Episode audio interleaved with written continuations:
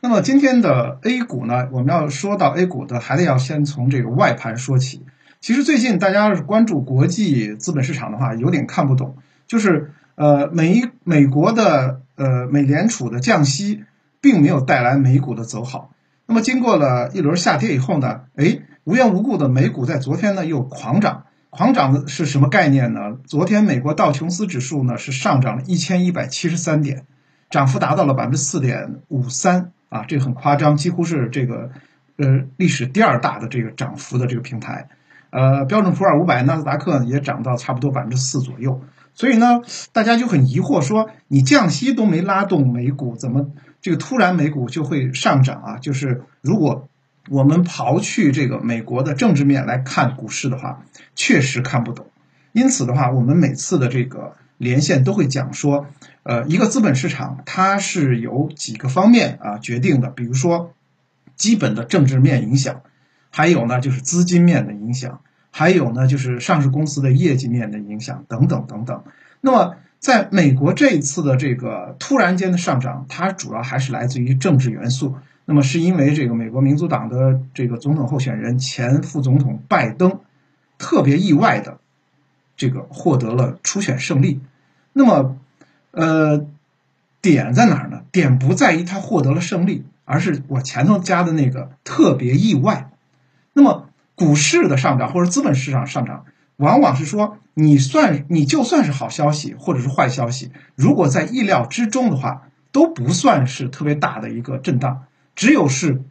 意料之外的好消息或坏消息，才会对资本市场产生超乎异常的一个走势。所以呢，我们现在回到就是说，呃，拜登的初选的胜利是特别意外的，是美国人民也觉得特别意外的。当然，我们再说到就是为什么他的胜利会带来 A 股的上涨呢？是因为华尔街比较认拜登，那么拜登的政治主张呢，相对于呃现在的在任的特朗普来讲是比较中性的。因此呢，我们知道，呃，美国资本市场的。华尔街的这些财团们的影响是比较大的。那么，如果说他们比较认的人获得了初选的话，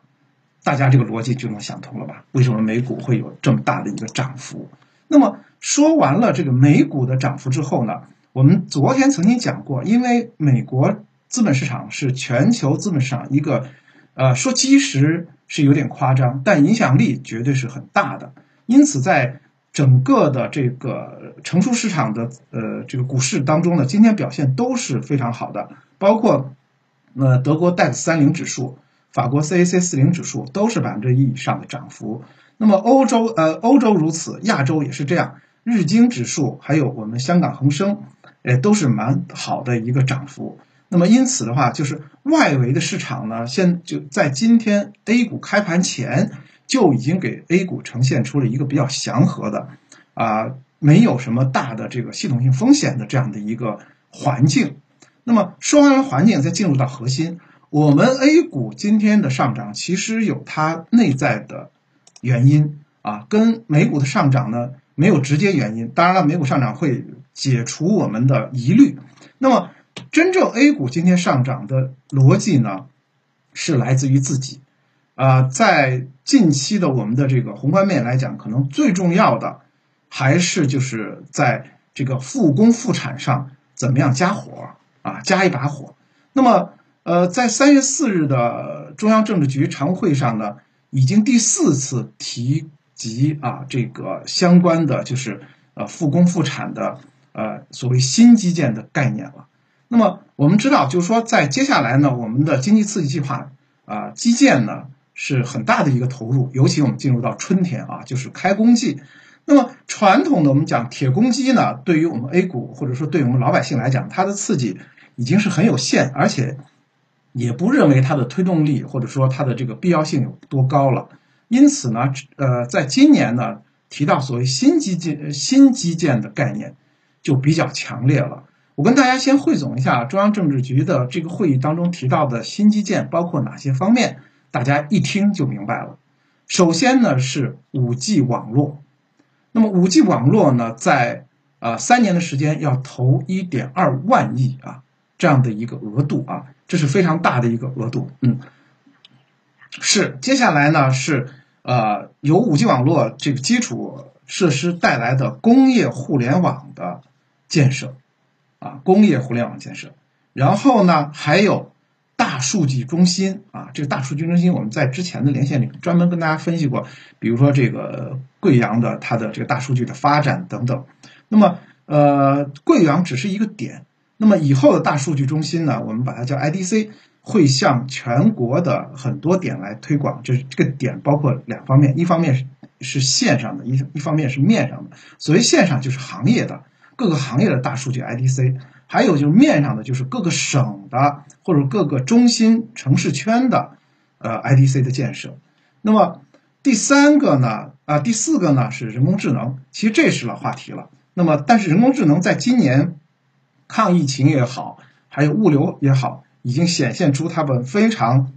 具有这个优势的这样的一个呃特长。那么人工智能下一步发展毫无疑问是重点。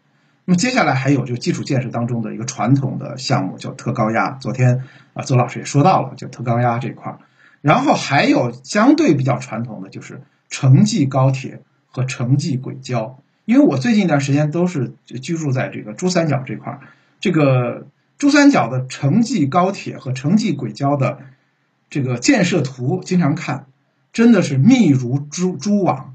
非常的强大啊！当然这是规划图啊，正在呃规划和建设当中。然后呢，就是以城市四大城市经济圈，比如说京津冀，我们知道京津冀的像这个呃由冬奥会带来的这个张家口高铁啊、城际啊，还有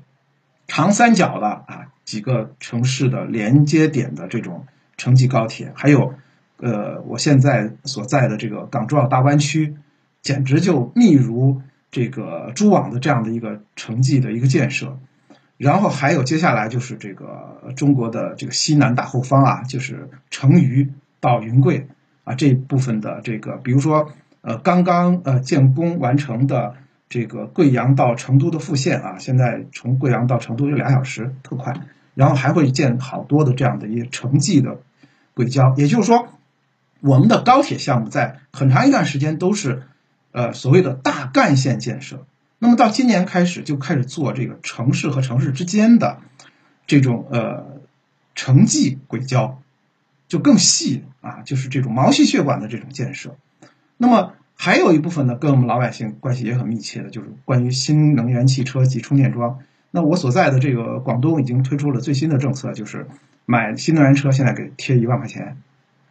实际上，现在最大的一个就是期待是什么？是两方面。第一方面是政政府的政策推动，第二方面是技术革新。很多我身边的朋友之所以还没有下手去买，最大的问题是说，从技术革新上来讲呢，这个刀片式的电池能不能把呃，就是新的这个技术啊，推广到呃很快的推广到量产上，然后让这个我们的电动车的续航能力能够达到上高速的这个状况。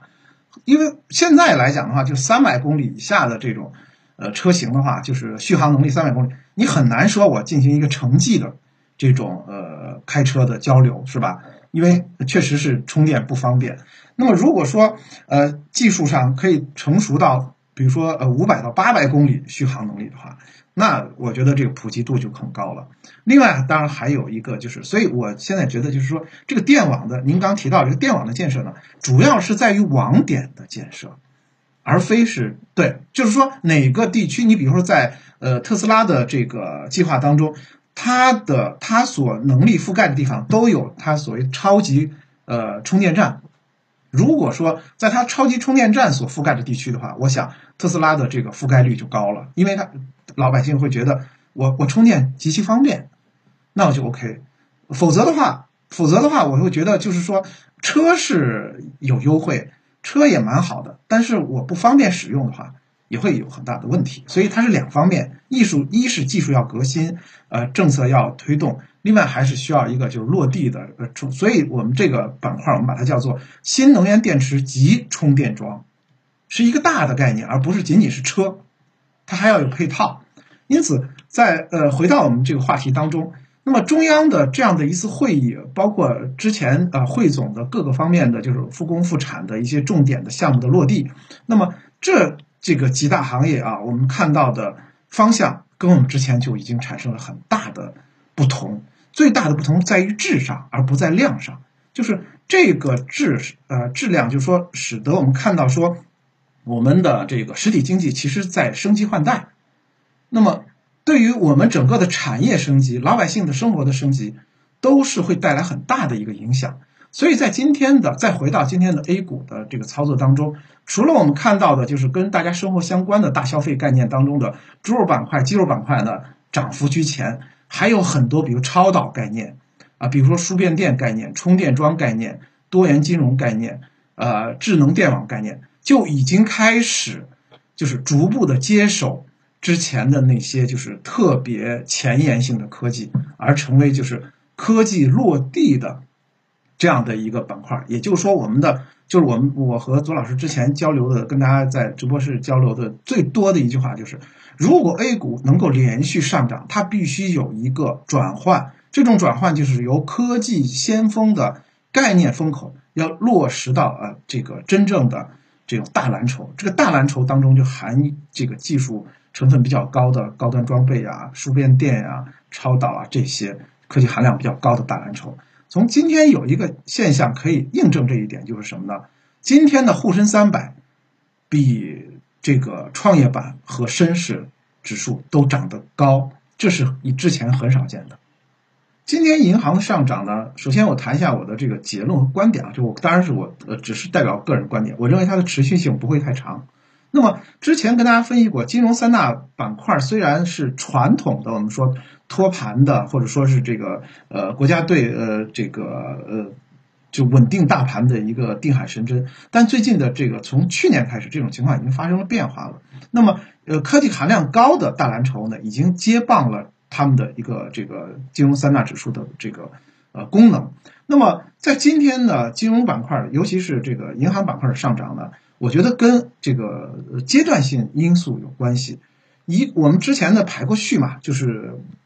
整个金融板块来讲，我今年的上半年是比较看好的，一是券商，二是保险，三是银行。就是保险还在银行的前头，因为在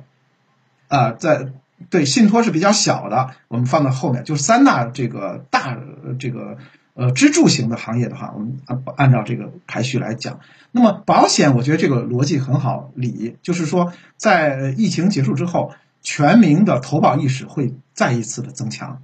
而很多企业的财产险也会上的比较多，所以呢，相对来讲的话，就是保险的这个后期的后劲儿是要比银行要多的。银行之所以后劲儿小，我也跟大家分析过，是因为去年银行的利润很好，在今年的这个实体经济需要进行刺激的时候，呃，国家监管部门也会有意的去减薄银行的收益，呃，让这个银行这个作为这个金融中介，把更多的利让给实体经济。这个逻辑是今年一直会存在的，因此整个银行的板块，我觉得后期并不是特别很看好。但是今天银行板块整体的走好呢，两个原因吧。第一个原因呢是确实是有政策的支持，就是说，呃，银行呢在今年要发挥很大的这个就是金融中介的这个作用，国家也有意让银行承担很大的一个重担，就是刺激实体经济，它是一个非常大的一个抓手。那么就要补充他们的这个资本准备金，所以呢，在呃这两天呢，就有不断的政策啊，包括呃一些这个货币调节政策、央票政策，还包括非常直接的，就是呃给中小银行开放再融资通道这样的消息，就是说可以通过再融资来增强他们的资本这个厚度。那么这样的一个利好呢，首先今天的银行板块是从小银行开始发力的，比如说长三角的。啊，江阴银行、苏州银行等等啊，张家港行，这些就是直接受益的。然后后来辐射到了这个平安银行啊、招商银行这些比较大的银行。但总的来讲的话，呃，还是以小银行受益为主。那么在这个消息的刺激下，很多机构突然又发现说，咦，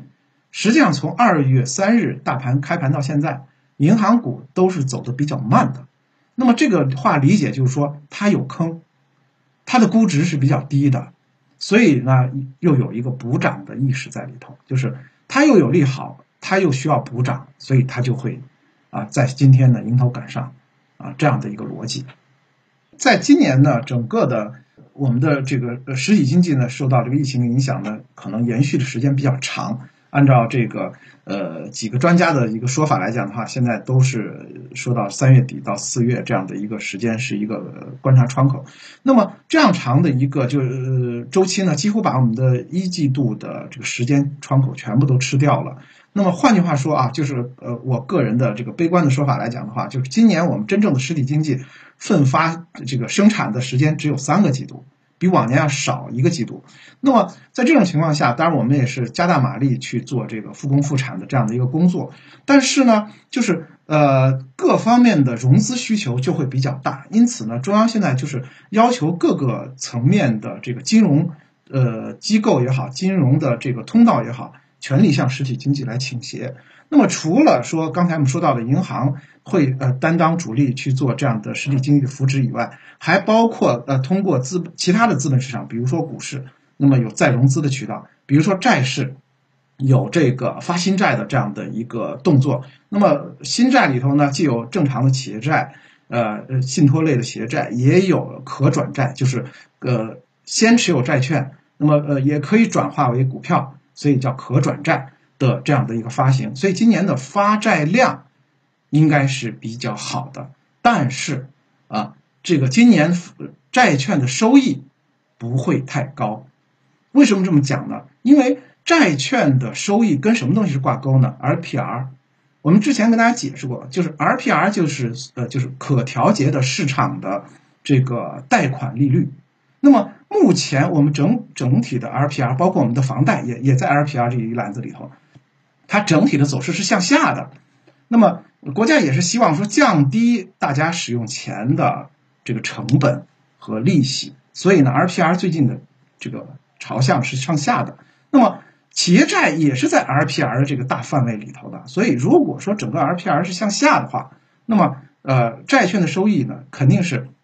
今天的有可能比明天的要高一点，后天的。比明天的可能又低一点啊，大概走向是这样缓慢的向下的走势。当然，刚才左老师说的，我们现在很多券商跟大家在介绍，通过股市啊打新股也可以打新债。它最大的一个优点呢是没风险，就是跟打新股一样，几乎没风险。但你别指着它有很好的、很高的收益啊，这是肯定的，嗯。